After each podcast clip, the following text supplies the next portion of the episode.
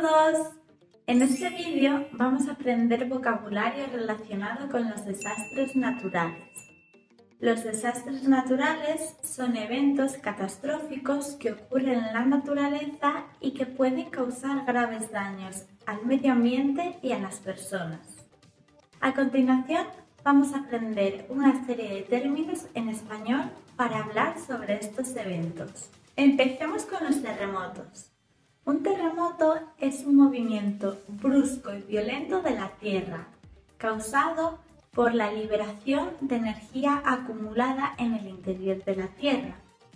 Los terremotos se miden en una escala llamada escala de Richter que va del 1 al 10. Un terremoto de magnitud 7 o más puede causar graves daños a la sociedad y al medio ambiente. Otro tipo de desastre natural son las inundaciones, producidas por una acumulación excesiva de agua en un área determinada. Las inundaciones pueden ser causadas por fuertes lluvias, deshielo y marejadas, y pueden ser de manera repentina o gradual. Además, las inundaciones pueden causar graves daños tanto a la agricultura como a las infraestructuras y a las personas. Los huracanes es otro tipo de desastre natural. Un huracán es una tormenta tropical originada en el océano de al menos 119 km por hora.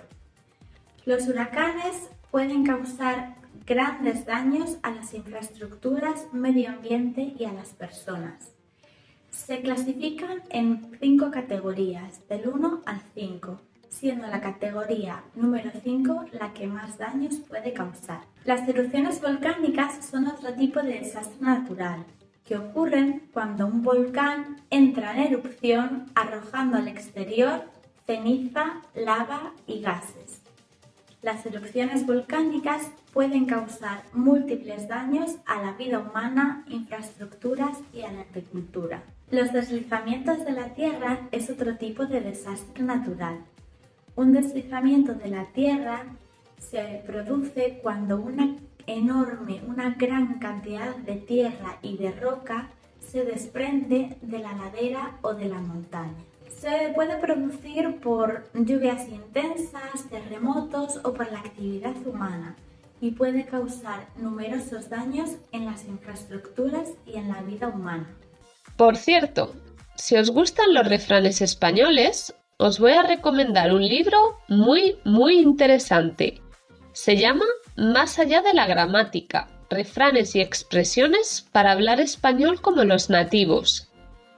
Este libro recoge los refranes y expresiones más utilizados por los hispanohablantes y acompaña las definiciones con diálogos que reproducen escenas de la vida cotidiana.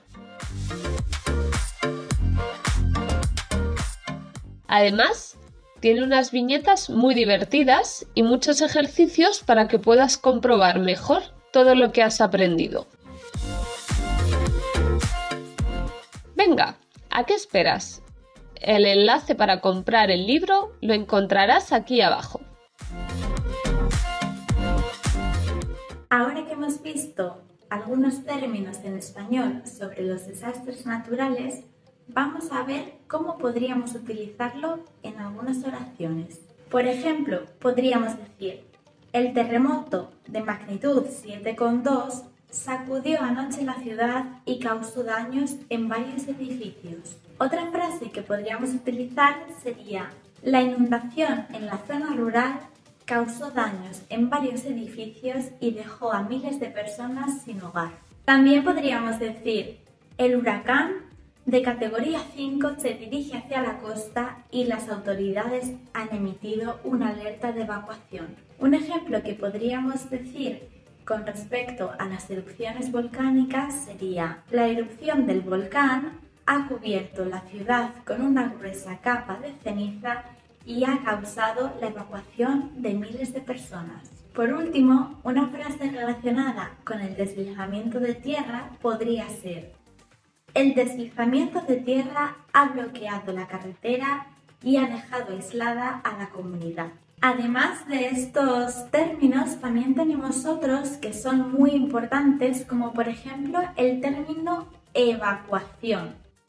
La evacuación es el proceso por el cual eh, las personas son conducidas desde un lugar peligroso hasta un lugar seguro. Otro término sería la prevención. Utilizamos el término prevención al hablar de la serie de medidas que se toman para intentar reducir al máximo el riesgo posible de que ocurran desastres naturales. Por ejemplo, la construcción de un muro de contención contra las inundaciones sería un ejemplo de prevención. Por último, y no menos importante, el término de la reconstrucción. El término de la reconstrucción es el que podemos usar cuando queremos hablar de esa etapa en la que se intenta reconstruir y reparar todos los daños que han sido causados por un desastre natural. También es necesario remarcar que los desastres naturales no afectan a todas las personas de la misma manera. Las personas más vulnerables a estos desastres son los niños, las personas mayores, las personas con discapacidad o aquellas que viven con un nivel más alto de pobreza. En conclusión, los desastres naturales son eventos catastróficos e impredecibles que ocurren en la naturaleza causando numerosos daños para, el medio ambiente, las infraestructuras y las personas.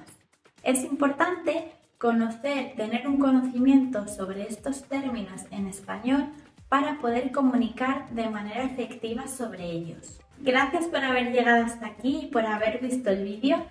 Realmente espero que os haya sido de gran utilidad eh, para poder ampliar vuestro vocabulario en español sobre estos desastres naturales.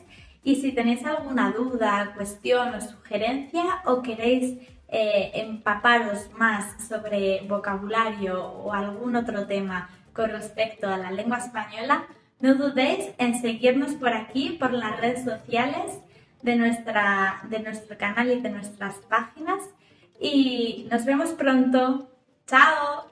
Quería recordarte que con la burbuja del español es posible prepararte para el examen SIELE, el examen que sirve para certificar tu dominio del español. Si estás interesado, no dudes en contactar con nosotros. Te dejo el link en la descripción.